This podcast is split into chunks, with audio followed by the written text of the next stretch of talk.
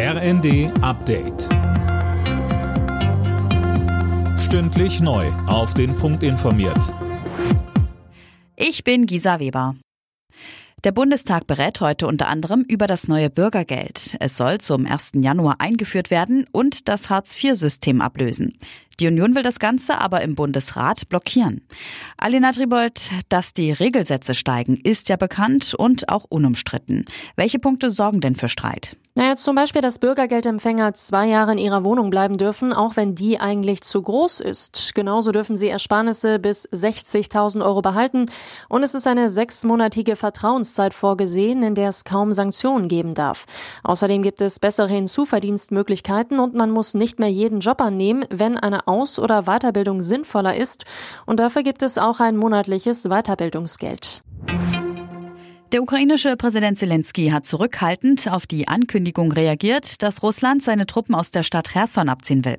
In seiner täglichen Videobotschaft sagte Zelensky am Abend, dass der Feind keine Geschenke, keine Gesten des guten Willens mache.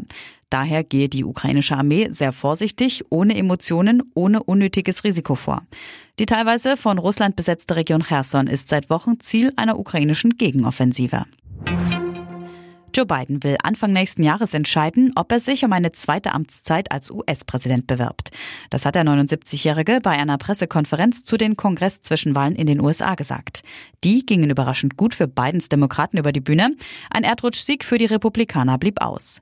Bidens Vorgänger Donald Trump hatte zuletzt immer deutlicher gemacht, dass er eine Rückkehr ins Weiße Haus anstrebt und bei der Präsidentschaftswahl in zwei Jahren antreten will.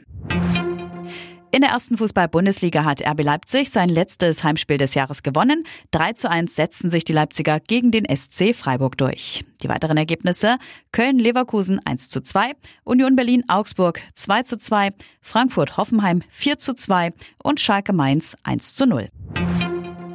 Und bei der Handball-EM der Frauen in Montenegro hat das deutsche Team sein letztes Vorrundenspiel gegen Spanien mit 21 zu 23 verloren. In die Hauptrunde ziehen die deutschen Handballfrauen aber trotzdem ein. Aufgrund des besseren Torverhältnisses gegenüber Polen landen sie auf dem dritten Platz der Gruppe D. Alle Nachrichten auf rnd.de